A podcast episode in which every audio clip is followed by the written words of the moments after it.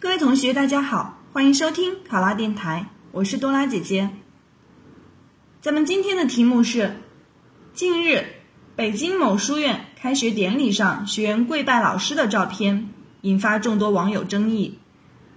有人认为跪拜的目的在于尊师重教，有人认为跪拜体现的是人与人之间的不平等。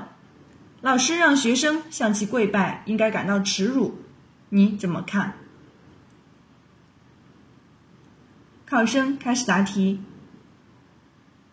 北京某书院让学生在开学典礼上跪拜老师，其目的是为了让学生能够尊师重教，并以此诠释和传承中国传统文化的师徒关系。其初衷可以理解，但其做法却值得商榷。尊师重教是中华民族的优良传统美德，教师。对我国文明科学知识的积累和传播，对人类文明的传播和建设都起着巨大的作用。我们应当传承弘扬，并大力提倡尊师重教。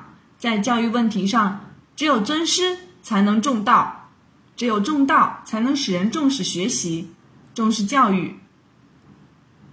然而，尊师不一定要行跪拜之礼，即使跪拜，也一定在极其庄严。隆重的入学仪式上，一定是跪拜开创中国古代私塾先河的最伟大教育家、思想家孔子，而不是自己的老师。因为孔子是中国所有教师共同鼻祖，只有他才受得了这份大礼。而且，这种跪拜礼会造成师生之间的等级森严，影响师生之间的自由平等的交往，同时。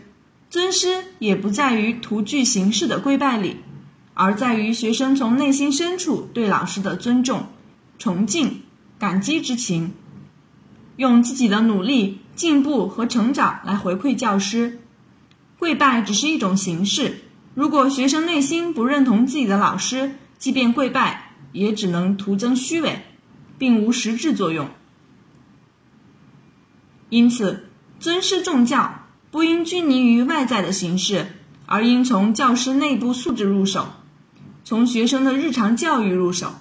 一方面，教师本身必须提高自身的素质，严格遵守职业道德，承担起教书育人的神圣职责，让学生从内心深处对其产生信任、尊敬并礼遇老师。